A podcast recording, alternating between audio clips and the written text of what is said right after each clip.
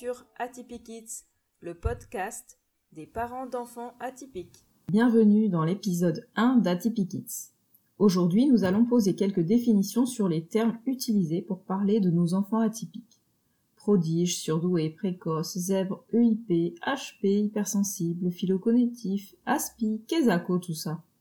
Selon les époques, les auteurs, les courants de pensée, des noms différents ont émergé pour parler de ces enfants présentant des capacités exceptionnelles, un fonctionnement différent. C'est parti pour un exercice de définition. En effet, le sujet fascine car d'un côté il appartient à l'exceptionnel et de l'autre il concerne finalement la nature humaine dans son ensemble. Au début du XXe siècle, on a parlé de prodiges, puis de génies. Sont venus ensuite la série des doués, gifted dans les pays anglo-saxons au départ dans les domaines sportifs et artistiques, puis ensuite au plan intellectuel. Le terme surdoué apparaît pour la première fois en 1946 chez un neuropsychiatre et psychanalyste français d'origine espagnole euh, dont le nom est imprononçable, pour désigner un enfant qui possède des aptitudes supérieures qui dépassent nettement la moyenne des capacités des enfants de son âge. Les définitions du haut potentiel varient selon différentes théories psychologiques. En fait, il n'y a pas réellement de consensus sur la définition du haut potentiel. Néanmoins, la définition du haut potentiel la plus répandue parmi les chercheurs est celle fondée sur le coefficient intellectuel. Pour mesurer le coefficient intellectuel, on va utiliser des tests psychométriques. Et aujourd'hui, celui qui fait euh, consensus dans, la communauté internationale euh, est celui développé en 1949 par David Weschler, psychologue américain. Il est mis à jour et réétalonné régulièrement. Donc on mesure le QI aujourd'hui sur l'échelle de Wechsler. Il existe trois versions du test. Euh, la WAISE pour les adultes, la WISC pour les enfants à partir de 6 ans et la WIPSI pour les tout petits de 2 à 6 ans. Un individu est dit surdoué si son QI, son coefficient intellectuel, tel que mesuré par l'échelle de Wechsler, dépasse le seuil de 130. Ce seuil de 130 correspond à deux écarts types au-dessus de la moyenne. Alors la moyenne est à 100, un écart type est de 15. Donc 30, c'est deux écarts types au-dessus de la moyenne. Et par symétrie, la définition du retard mental, c'est un QI inférieur à 70, soit deux écarts types sous la moyenne. Alors, par rapport à ça, le haut potentiel décrit une aptitude intellectuelle supérieure aux normes. La norme est donc euh, le seuil de 100 et 130 étant le seuil euh, du haut potentiel. Alors, ce seuil de 130, il peut varier. En Belgique, par exemple, c'est le seuil de 125 qui est retenu. Pour les, euh, personnes à très haut QI, on parle d'un seuil supérieur à 145. Ce seuil peut varier aussi en fonction d'éventuels troubles associés, comme on le verra plus tard euh, dans le podcast, des troubles 10 ou euh, des troubles de l'attention. Alors, l'aptitude de l'intelligence fait l'objet de débats entre psychologues, et ces détracteurs critiquent notamment la définition de l'intelligence ainsi que l'utilisation d'un test de QI qui pour eux ne mesure pas directement l'intelligence, ou en tout cas euh, ne mesure l'intelligence que de manière incomplète, et ne mesure pas ce qu'on appelle euh, les intelligences. Euh, il y a plusieurs théories sur, l'intelligence. Si je dois citer un seul exemple, je, retiendrai la théorie des intelligences multiples de Howard Gardner hein, dans les années 1999. il propose une vision dans laquelle l'intelligence est plurielle, elle serait composée de différents domaines indépendants les uns des autres, et l'individu va posséder différentes aptitudes selon les domaines. Alors il peut avoir euh, développé plusieurs domaines d'intelligence. Garner identifie huit types d'intelligence. L'intelligence linguistique, l'intelligence logico-mathématique, l'intelligence visio-spatiale, l'intelligence musicale, l'intelligence kinesthésique, l'intelligence naturaliste, l'intelligence interpersonnelle et l'intelligence intrapersonnelle. Alors, on a tous ces huit types d'intelligence, mais on peut avoir développé certains de ces types d'intelligence plus que d'autres. Si l'on revient maintenant aux critères du coefficient intellectuel, le haut potentiel concerne environ 2 à 5% de la population générale selon le seuil que l'on prend comme base, 125 hein, ou 130. Alors le mot surdoué est de moins en moins utilisé, car il induit avec son préfixe sur la notion de supériorité, au-dessus d'eux, qui est erronée, car la personne surdouée n'est pas supérieure aux autres, elle fonctionne juste différemment. Un autre terme a été utilisé et toujours utilisé aujourd'hui, c'est le terme d'enfant intellectuellement précoce, EIP. Alors, ce terme est probablement apparu par le psychologue Jean-Charles Terrassier et le professeur Paul Merchat, fondateur en 1971 de l'Association nationale pour les enfants intellectuellement précoces, l'ANPEP, sans doute vous connaissez. Euh, c'est également le terme qui a été choisi euh, par l'éducation nationale en France hein, suite au rapport de l'Aubier qui fait le point sur la scolarisation des enfants intellectuellement précoces et pointe qu'il ne s'agit pas nécessairement d'enfants en avance dans les apprentissages scolaires ou dans d'autres domaines, mais ces enfants ne sont pas non plus systématiquement premiers de la classe ou particulièrement performants à l'école. Le terme de précoce fait débat, car il induit la croyance qu'à un moment donné, les autres enfants vont rattraper l'enfant précoce dans ses apprentissages, ce qui est inexact. Dans ce concept d'enfant à haut potentiel, cet enfant deviendra adulte à haut potentiel et conservera toujours sa particularité. Alors dans son ouvrage L'enfant surdoué, l'aider à grandir, l'aider à réussir en 2002, la psychologue Jeanne Siofachin écrit, je cite, Ce n'est pas le fait d'être en avance sur les autres qui caractérise l'enfant surdoué, mais bien ses particularités de fonctionnement intellectuel. Voilà, elle a aussi écrit un, autre livre très intéressant qui s'intitule Mais qu'est-ce qui l'empêche de réussir? Où on va parler de, euh, de troubles de l'apprentissage. Alors moi, je pars du postulat que surdoué, précoce, haut potentiel, EIP veulent dire la même chose. On est sur le même concept. Alors le terme zèbre, euh, qui est très populaire aujourd'hui, il a été forgé également par la psychologue Jeanne Siofachin dans son ouvrage Trop intelligent pour être heureux l'adulte surdoué où elle parle des adultes. Donc ce terme, au départ, a été effectivement forgé pour les adultes sur l'OE, mais il s'applique aujourd'hui aussi bien aux enfants. Elle explique ce choix du, zèbre par le fait que euh, cet animal se fond dans le paysage, mais reste fondamentalement différent d'un cheval ou des autres animaux de la savane. Les zèbres se reconnaissent entre eux, de par leurs rayures, tout comme une personne à haut potentiel reconnaît en général une autre personne à haut potentiel. En revanche, du fait de ces rayures uniques, ils se reconnaissent, mais chaque individu est différent. Comme un peu avec les empreintes digitales. Voilà.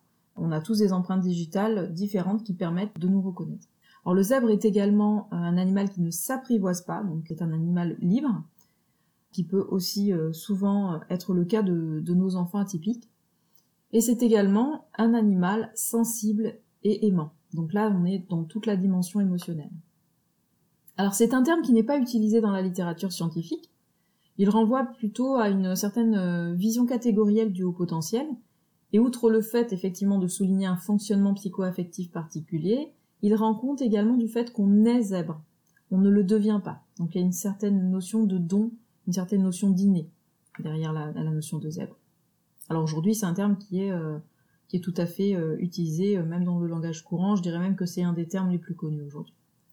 Alors, on a aussi évoqué un autre mot outre-Atlantique, le mot talentueux, talented, dont pour certains le don ne va concerner qu'un domaine précis, par exemple la musique.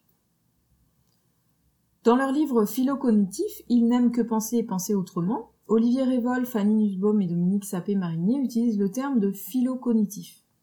Étymologiquement, philo, qui vient de l'amour, et cognition, la réflexion. Alors, ce terme met l'accent sur euh, la pensée en arborescence, euh, la résolution et le traitement de problèmes complexes, etc. Mais ce qui est intéressant, c'est qu'il fait la différence entre les profils laminaires, au coefficient intellectuel homogène, et les profils complexes, au coefficient intellectuel hétérogène. On reviendra sur ces notions-là euh, lors du prochain épisode sur comment identifier et reconnaître le haut potentiel. Alors je voudrais citer un auteur, Jean-François Laurent, qui a écrit un livre, Be Happy à l'école, alors Happy A-P-I-E.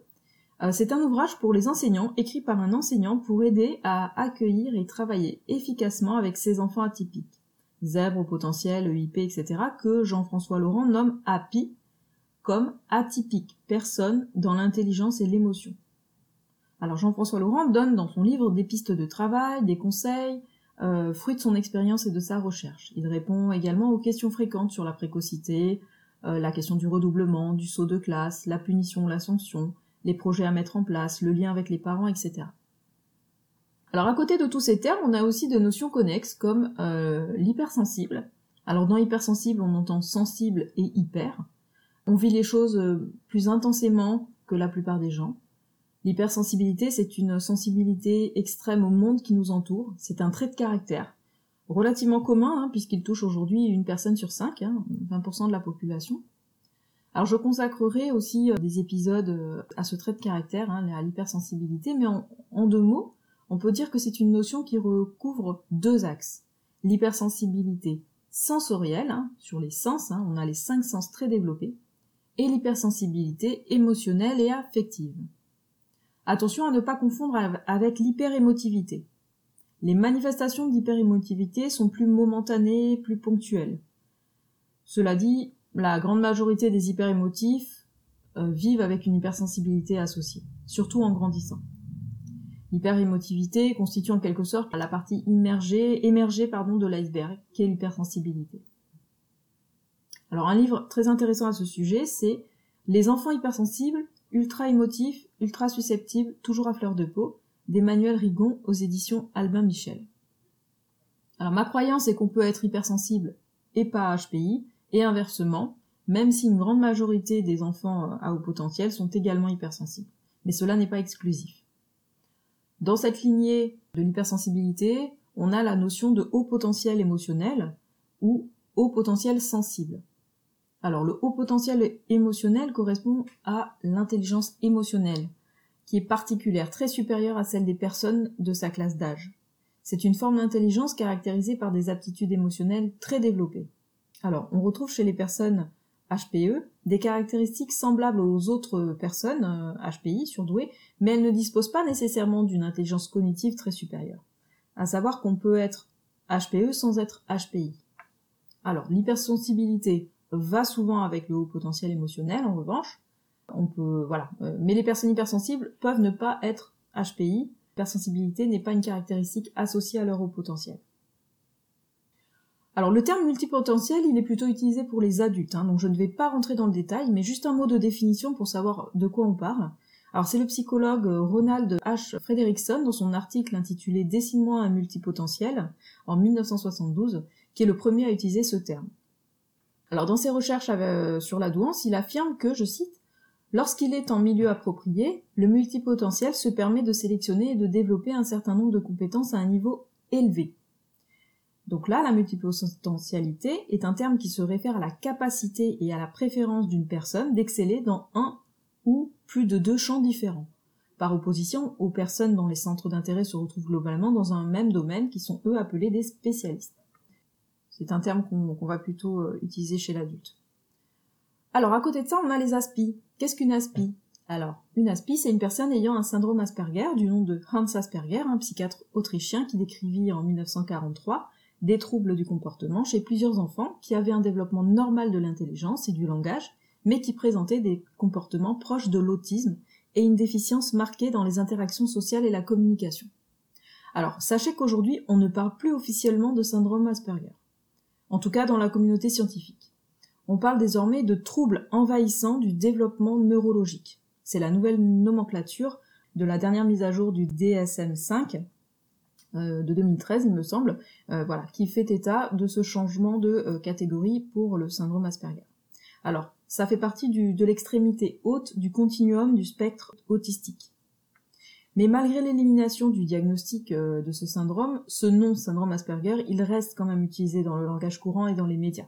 Donc il se peut que je l'utilise, euh, vous savez à quoi ça fait référence. Pour autant, officiellement et dans le langage scientifique, on parle désormais de troubles envahissants du développement neurologique. Alors je précise qu'une personne ASPI n'est pas nécessairement concernée par la douance. Également, euh, il faut aussi noter qu'il peut y avoir un handicap intellectuel dans l'autisme typique, alors qu'il n'y en a pas dans le syndrome Asperger.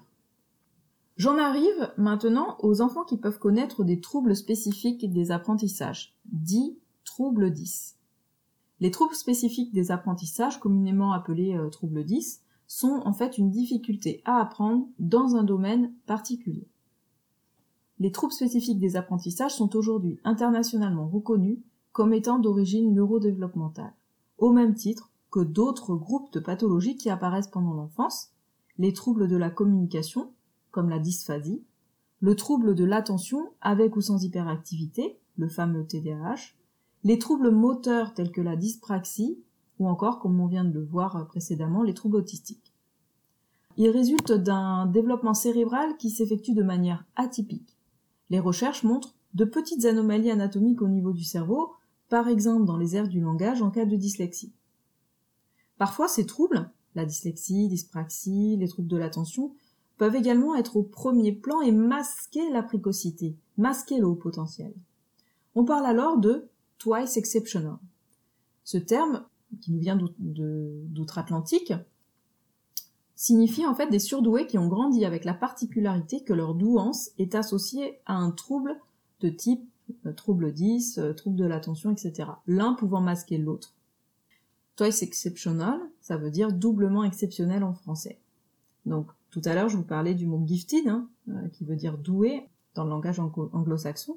Donc, il y a vraiment cette notion que c'est un, c'est un don, on pourrait dire c'est un cadeau du ciel, d'où le terme twice exceptional, qui veut dire doublement exceptionnel. J'attire ici votre attention sur le fait qu'un des clichés sur les enfants précoces est qu'ils réussissent tous bien à l'école. Eh bien non, ce n'est qu'une partie seulement. Et inversement, un autre cliché serait qu'un enfant ayant un trouble 10 ou TDAH ne peut pas être un enfant précoce. C'est faux également. En 2002, le rapport Ringard attire l'attention des pouvoirs publics sur les troubles d'apprentissage en général et ouvre la porte à la reconnaissance du handicap cognitif. Trois ans plus tard, la loi pour l'avenir de l'école s'engage à assurer la réussite de tous les élèves. Et en octobre 2007, une circulaire ministérielle incite les enseignants à s'intéresser au parcours scolaire des enfants précoces. Alors, je voudrais citer l'introduction du document sur lequel je suis tombée récemment, et qui est tiré d'un dispositif départemental en faveur des enfants intellectuellement précoces hein, de l'Académie de Versailles. Et vous allez voir, cela donne espoir, car les enseignants commencent à être de plus en plus sensibilisés sur le sujet. Alors, je vous lis. Paradoxalement, certains EIP, donc enfants intellectuellement précoces, se révèlent à travers leurs difficultés dans le cadre scolaire en raison de leur fonctionnement atypique et de leur personnalité. Parfois, la dyslexie, la dyspraxie et les troubles de l'attention peuvent également être au premier plan et masquer la précocité. Identifier la précocité permet souvent de donner du sens à certains comportements d'élèves et de proposer des solutions adaptées.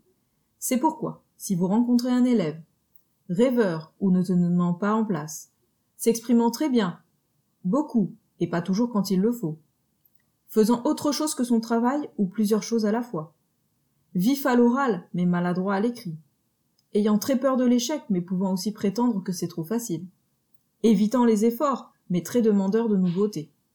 En somme, un enfant surprenant et qui vous déroute. Alors, vous êtes peut-être face à un enfant à haut potentiel. Abandonnons nos clichés. C'est un enfant surstimulé, il est poussé par ses parents. S'il est précoce, il devrait être en tête de classe. Il ne peut pas être précoce, on est en ZEP.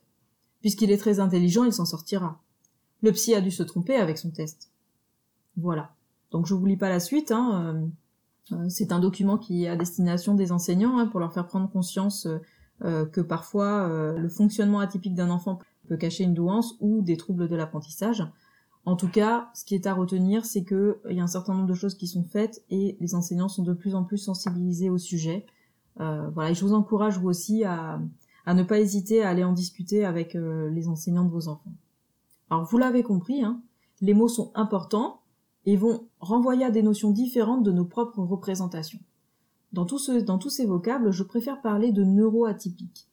Derrière chacun de ces termes qu'on vient de voir, de ces vocables, il y a un fonctionnement psycho-affectif et cognitif particulier, atypique. Et le terme neuroatypique, pour moi, il est plus inclusif, il englobe bien plus que les seuls hauts potentiels. Alors j'ai simplifié hein, pour les besoins de ce podcast et, du groupe Facebook que j'anime euh, en lien.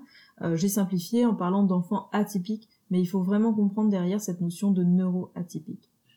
Alors je vous conseille euh, encore un, livre, hein, un petit livre qui, euh, s'intitule Vive les atypiques, aidons nos enfants surdoués, hypersensibles, 10 et autres zèbres de 3 à 20 ans à s'épanouir, d'Audrey Hakoun et Isabelle Payot. Très intéressant aussi pour, euh, faire le point sur, toutes ces particularités de nos enfants atypiques. Et puis vous avez le, poisson Dory hein, dans, le, film Le Monde de Dory de Disney, qui, lui aussi fait figure d'atypique. Voilà, donc si vous l'avez pas encore vu, euh, ça peut être intéressant aussi à regarder avec vos enfants. En ce qui me concerne plus personnellement, euh, je suis la maman de trois zébrettes, hein, on dit zébrettes pour, pour les filles. dont deux sont twice exceptional, c'est-à-dire combinent également des troubles 10, alors principalement chez nous la dyslexie et la dysorthographie. Chaque jour est différent et avec son lot de difficultés, notamment scolaires et dans les apprentissages, mais également et surtout au quotidien, c'est un bonheur immense de les voir grandir, de voir ces enfants sensibles, intelligentes, altruistes, créatives, pleines d'humour, pleines de joie de vivre.